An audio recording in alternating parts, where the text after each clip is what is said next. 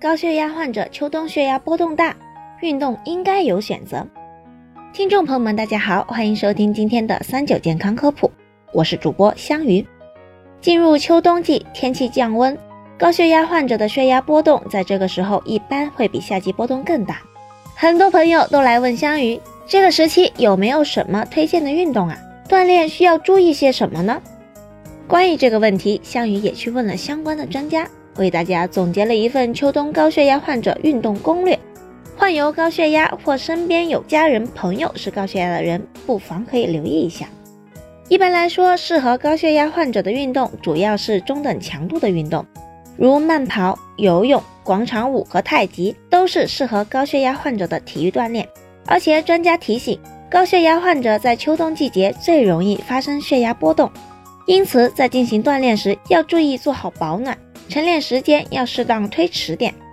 如果选择跑步，那么中等强度的慢跑会比较适合，像健身房跑步机竞跑、快跑、长跑之类就不太适合了。对于老年高血压患者，跑步锻炼要谨慎，最好在医生评估身体状况合适后再考虑选择跑步锻炼。而且慢跑一定要注意强度适合。像刚才说的中等强度，就是运动时呼吸有加快、微喘气，可与人交谈的程度。另外还要记得注意运动有规律，每周锻炼的频次应该为五到七次，每次持续时间为三十分钟左右，或者每日累计三十分钟。除了跑步，游泳也是很好的全身有氧锻炼运动，可以有效缓解大脑紧张，降低血管平滑肌的敏感性。有预防和治疗高血压的作用，因此适当的游泳对防治高血压是有一定的益处的。但是游泳的运动量较大，所以每次游泳的时间不宜过长。而且如果心脑血管等并发症者或者高血压病症状比较明显时，就不适合选择游泳锻炼。另外，广场舞也是不错的锻炼方式，舞蹈时可以让全身运动。但是要注意，不要选择太快节奏、太剧烈的音乐来跳。每次跳的时间也要注意，不要过长。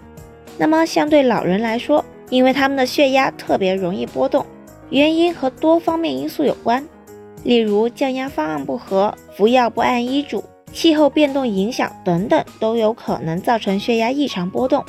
专家提醒，老年高血压患者在运动锻炼上要比其他人更注意一点。可以选择太极拳、太极剑这类比较缓和的运动来锻炼，然后锻炼的时间要注意适度。锻炼时一旦感到有不适时，要及时停止运动。锻炼前后也不要忘记规范测量血压。高血压发生的危险因素主要有遗传、超重肥胖、过量饮酒、吸烟、高钾饮食、低钠饮食以及体力活动不足等。长期精神紧张也会诱发高血压。所以，坚持健康的生活方式是防治高血压的基础，运动也是防治高血压的基础手段之一。规律的运动有助于防止高血压的发生。好了，今天的节目也差不多了，我们明天再见吧。